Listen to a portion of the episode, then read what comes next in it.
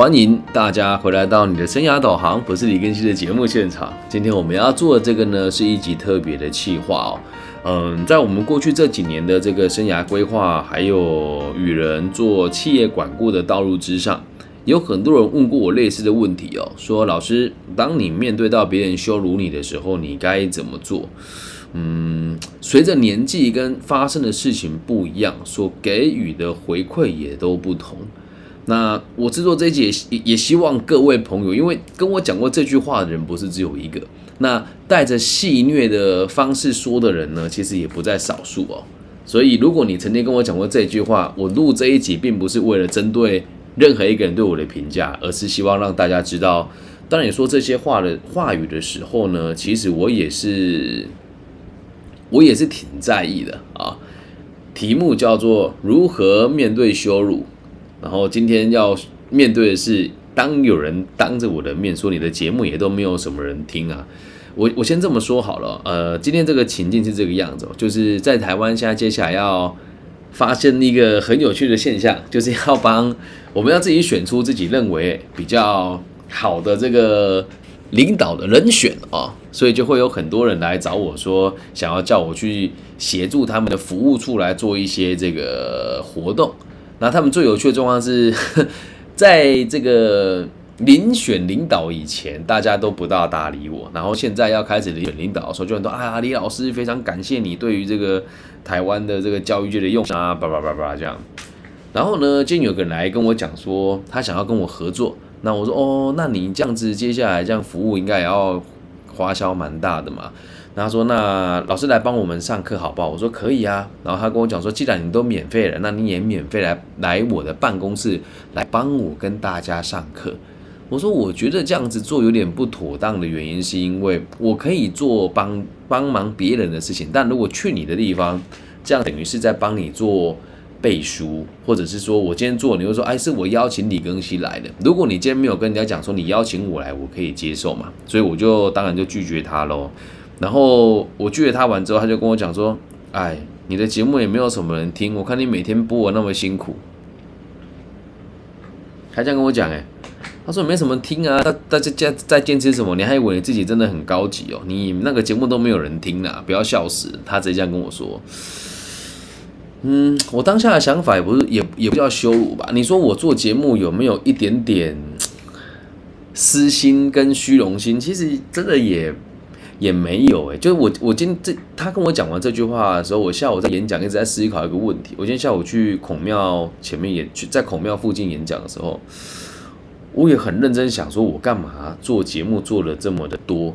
而且他那句话刚好刺痛我的心里的原因，是因为在我每天做这个直播的同时啊，因为我的 Facebook 好友有五千人嘛哦，然后这个 YouTube 的这个追踪人数大概有将近五百。那 I G 的粉丝大概有六千，Clubhouse 的粉丝大概有三千，而这个观看的比例哦，真是低到很离奇。那为什么会低？之前其实我也跟我都有跟大家分享过，会有可能是因为我没有买广告啊，跟我讲的东西其实不符合社会的需求啊。那当别人这么打击你的时候，我当下的想法只有一个：他来羞辱我，一定是有目的的，对吧？他来羞辱我，一定有目的的。他希望用这个方式刺激我。他跟我说：“你的节目也没有什么人听，你来我这个地方，从我的这个服务处我来做生涯规划，我赢你也赢。”他想要这样子打击我嘛？然后你说我的，我回家之后有没有什么什么什么自己的想法哦？我就在想一件事情啊，如果我把它当成羞辱了，就代表是我自己素质跟这个。心里的强韧度不够，不过他讲的刚好真是打在事实上面了。最有趣的是，有人要羞辱你，他是非常有技巧的。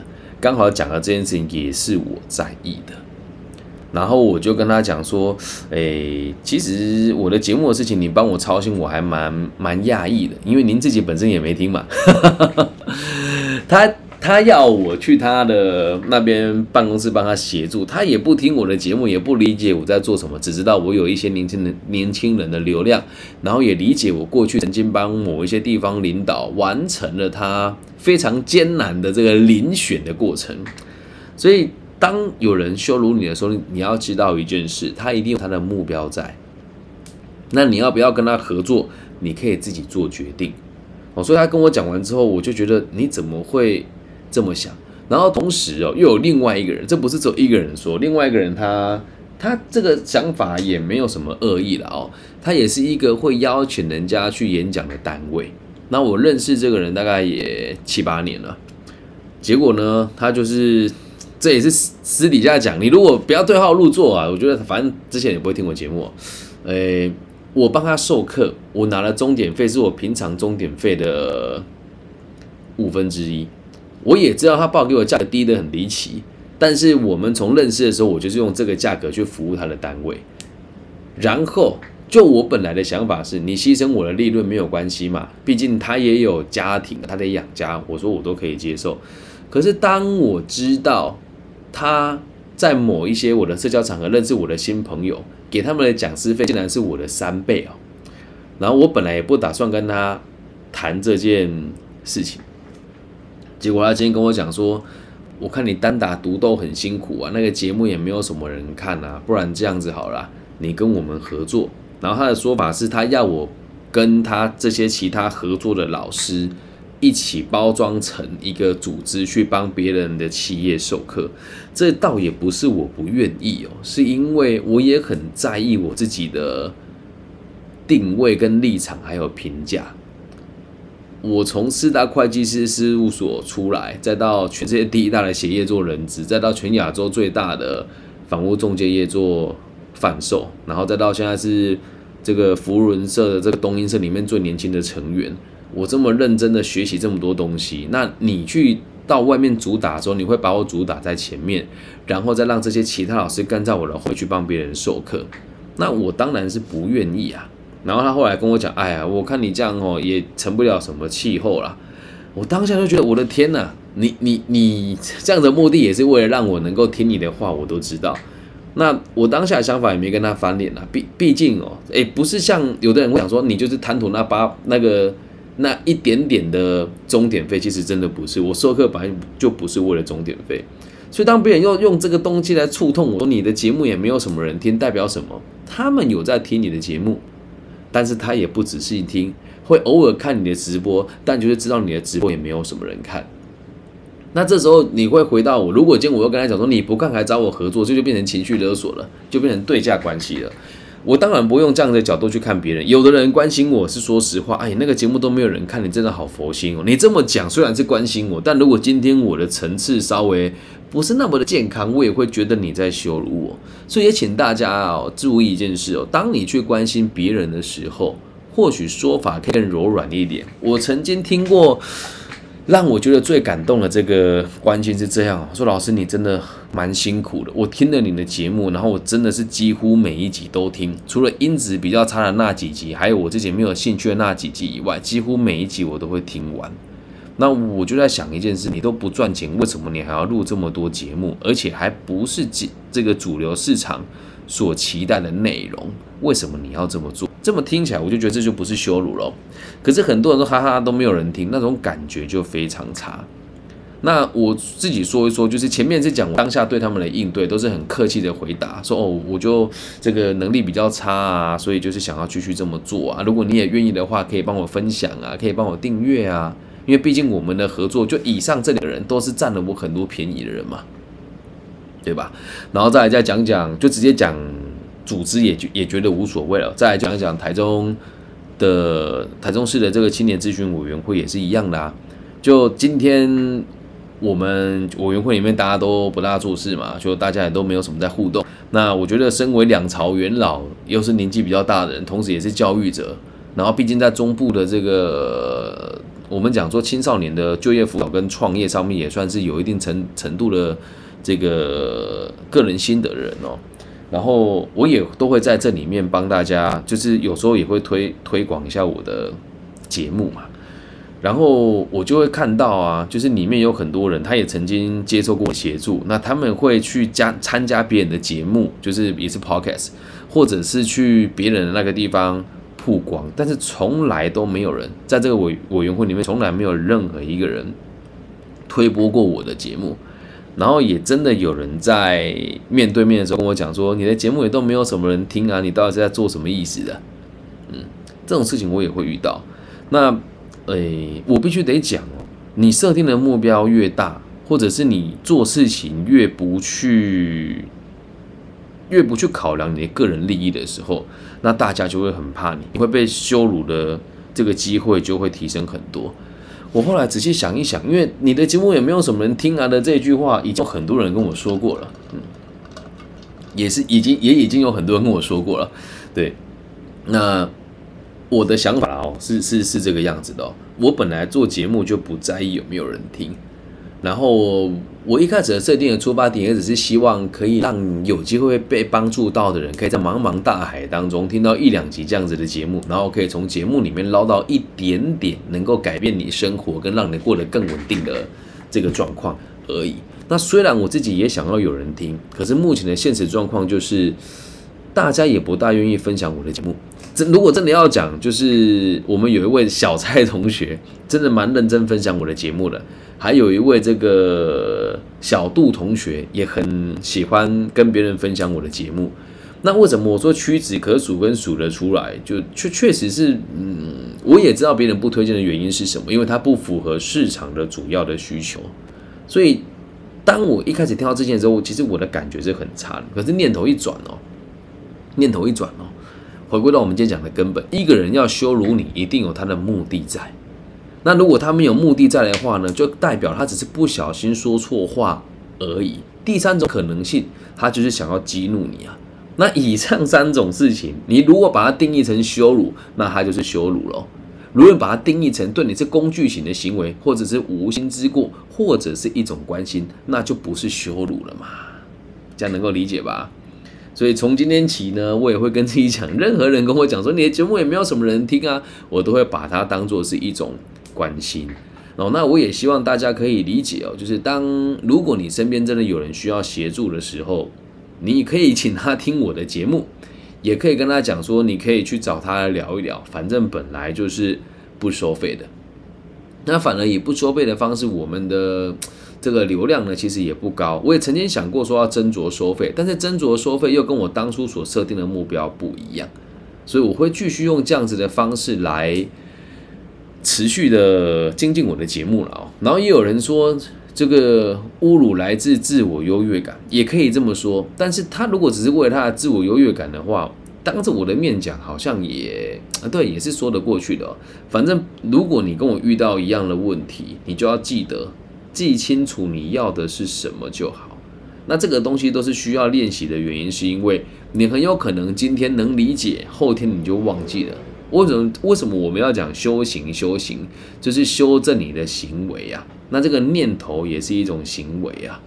那也希望大家以后看到我，不要说啊，你的节目都没有人听，心会痛，心真的会痛。对，这个这个是心会痛的，因为也真的协助过很多人啊，就真的很多人也都是透过我们的帮助，现在在很好的地方就业。那我也不是那种，我说啊，我们来自拍一下，或者说请人家跟人家分享说什么啊，我又成功辅导几个案例啊，或者在网络上跟学生合照，我没有这种需求，我也不想要去消费你们。但如果你真的是因为我的协助，成绩有变得更好，我也相也希望诚恳的由衷的希望大家是你的一个小小的分享，对我来讲会是很大的肯定。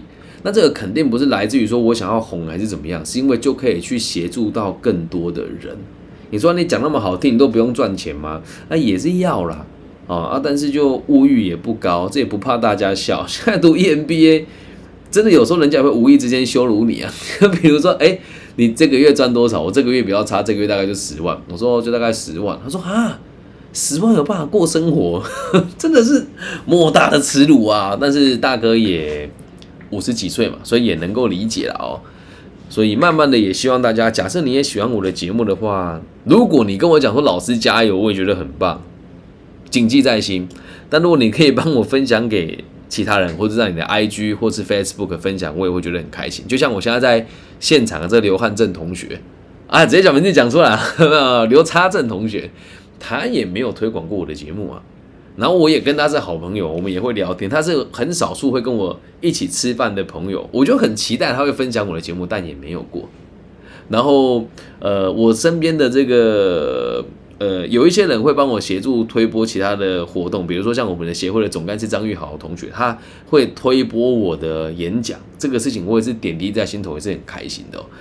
但撇开这些人不谈，真的有很多人哦，就就我旗也不能讲我旗下了哦，很多生涯规划老师或是在教育的工作者转介他们的个案给我的时候，有时候真的是甩锅，他解决不了就甩锅给我嘛，我都在帮每个人解决这个问题。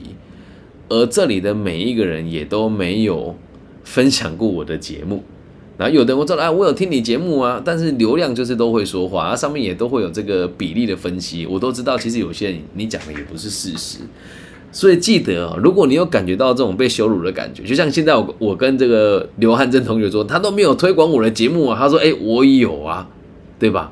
那这个就是代表我自己用了。呃，不对的方式去跟别人沟通嘛，这也是一个练习。因为他就在节目的现场，他现在就跟我讲，我有推荐人给你啊。嗯，所以我们在陈述自己被羞辱的时候，也要记住一件事哦。当你在讲这件事给别人听的时候，这些别人的别人也都在观察你。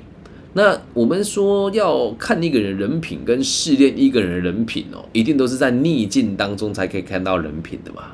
所以，当你在陈述说你被别人欺负的时候，其实大家都看在眼里。那如果你的想法都是全世界都欺负我，我好可怜呐，那会接近你的人就是那些弱者跟想要利用你的人。所以，面对羞辱，记得挺起胸膛，问清楚你要的是什么。既然你会感觉到羞辱，你就要做得更好，不要让别人再有机会欺负你。这句话也送给我自己。不过，我的立场也真的是很特别啦。我做的就不是为了赚钱，也不就也就没有为了说那个流量去迎合他，所以就嗯，也希望透过这一集 肯定一下自己，然后也拜托一下大家，如果喜欢的话，真的可以帮我分享，因为真的在台湾的很多平台上面，我的类别都被别人乱改。然后你们如果真的输入我的名字，在某些平台真的找不到我的节目，那我的托管方对这件事情也是跟我讲说，那个他解决不了。那我也还在想我该怎么解决咯。反正到最后最差的状况就是，听的人如果真的也不多，我就会把它全部用用这个固定的平台来让大家听吧。我觉得这样或许对大家对平台都会好一些些。所以从今往后，不要再跟我说老师他为什么羞辱我，没有那种事。目标不一样而已。那想要别人不能羞辱你，就让自己过得更好。其实说穿了，你这样子说话酸我，我也真的没有什么感觉。透过这一次的自己的检讨之后，就会发现 这就没有什么啊，这就没有什么。然后如果再把自己放大一点哦，我我就今天在洗澡，跟我女儿一起洗澡的时候，在想这件事情。那那那为什么我会觉得有点难过？后来突然想通了一件事哦。我说，你如果能够找到任何一个老师或者是工作者，可以像我这样大量的产出节目，然后还没有什么人听，那我可能就会难过一点吧。但是我都做这么大量了，没有人听，那我觉得也算是一种肯定啊，这代表我的这个内涵很多，内容很丰富嘛。至于群众买不买单，又是另外一回事喽。好，以上就是这一集全部的内容了，希望大家喜欢，记得。喜欢的话，可以帮我分享、按赞加订阅。不管你在哪个地方，不管你在哪个城市，不管你在台湾、大陆、马来西亚、香港、澳门，多一个人分享，我就多一分这个开心与肯定哦。那如果我的节目真的有让你觉得很不错的话，就这也是事实哦。我今年到现在只拿过两次赞助，那钱的部分嘛，其实也不大在意了啊。那也希望大家假设可以的话呢，你们就帮我分享我的节目吧。这也算是换换一种方式交易吗？反正毕竟没有钱可以赚，那咱们就赚一个这个流量吧。那还是回归到根本，就算都没有人做，哎，我还是会继续做下去啊。因为对我而言，这本来就。不构成羞辱的原因，是因为我又没有花什么钱。今天如果你去问其他同行哦，他们要去借这个设备啦，然后去录音室啦，然后写企划书啦、混音啊、剪接啊，请人家做这个片头片尾啊，那可能就要花很多钱。但是我没有花什么钱，也可以说自己的能力比较通才吧，所以节目都可以自己完成。然后有人说，因为成功的人占少数，所以才有少数的人听。嗯，这个说法我觉得听着也蛮舒服的，但也希望可以帮助到更多朋友啦。那如果流量真的一直不大，这个节目也不会不见了。反正本来就只是就只是为了推广跟教育而做嘛，为了让台湾的这个播客界跟教育界让大家理解有一个这样子的老师存在，不然大家都以为生涯规划老师都只会讲讲屁话，然后玩玩牌卡，让你们知道这个世界还是有光明跟希望的。以上就是这一集全部的内容喽，希望大家喜欢。那如果你喜欢的话，记得记得帮我分享、按赞加。订阅。那如果想要私讯我，我的微信号是 B 五幺五二零零幺，IG 跟 Facebook 找我的名字都可以找到。我姓李，木子李，然后我叫庚希，甲乙丙丁戊己庚辛的庚，王羲之的羲。期待在各个不同的平台接收到大家的这个讯息。我爱你们，大家午安、晚安、早安。因为听节目人，我不知道你在哪个时区，那我也不知道你在哪个时间点听我的节目，所以也希望你们知道，就算你在很偏远的地方。我也都有理解到你们的需求。那假设你真的是在我这，我记得我这里没有看到有有在非洲有人收听嘛？那就代表可能你也听得懂这个普通话讯息。我跟我讲你有什么烦恼，哪怕十万八千里，哪怕你在外太空，你只要能够讲普通话，我也愿意用无偿的方式分担你的压力，跟在节目做一些这个这个回馈给您哦。那。这一集以后，只要有人跟我说：“老师，我面对我父母的羞辱，我我面对其他人羞辱，我该怎么办？”我就会放这一集给你听，好吗？大家。